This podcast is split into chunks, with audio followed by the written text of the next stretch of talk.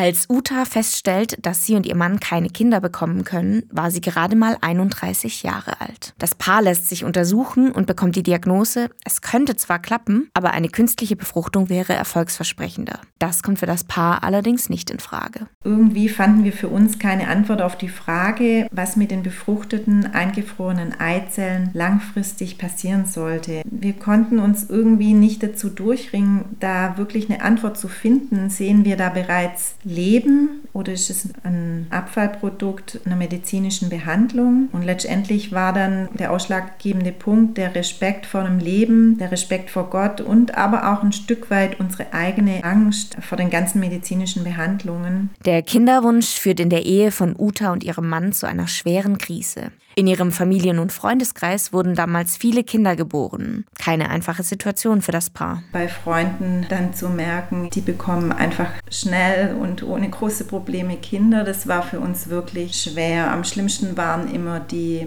Geburtsanzeigen auch Utas Glaube kommt in der Kinderwunschzeit ins Wanken, doch sie findet auch Trost in ihrem Vertrauen auf Gott. Ich habe mich gefragt, wo ist Gott? Warum kann er kein Wunder tun? Auf der anderen Seite habe ich aber auch Gott erlebt. Ich hatte immer wieder das Empfinden, dass Gott da ist und mich tröstet. Uta und ihr Mann haben mittlerweile ihre Krise überwunden. Sie genießen die Zeit zu zweit und haben Abschied genommen vom Wunsch nach einem gemeinsamen Kind. Heute kann ich wirklich aus vollem Herzen sagen, dass ich glücklich bin und ein glückliches zufriedenes und erfülltes Leben führe.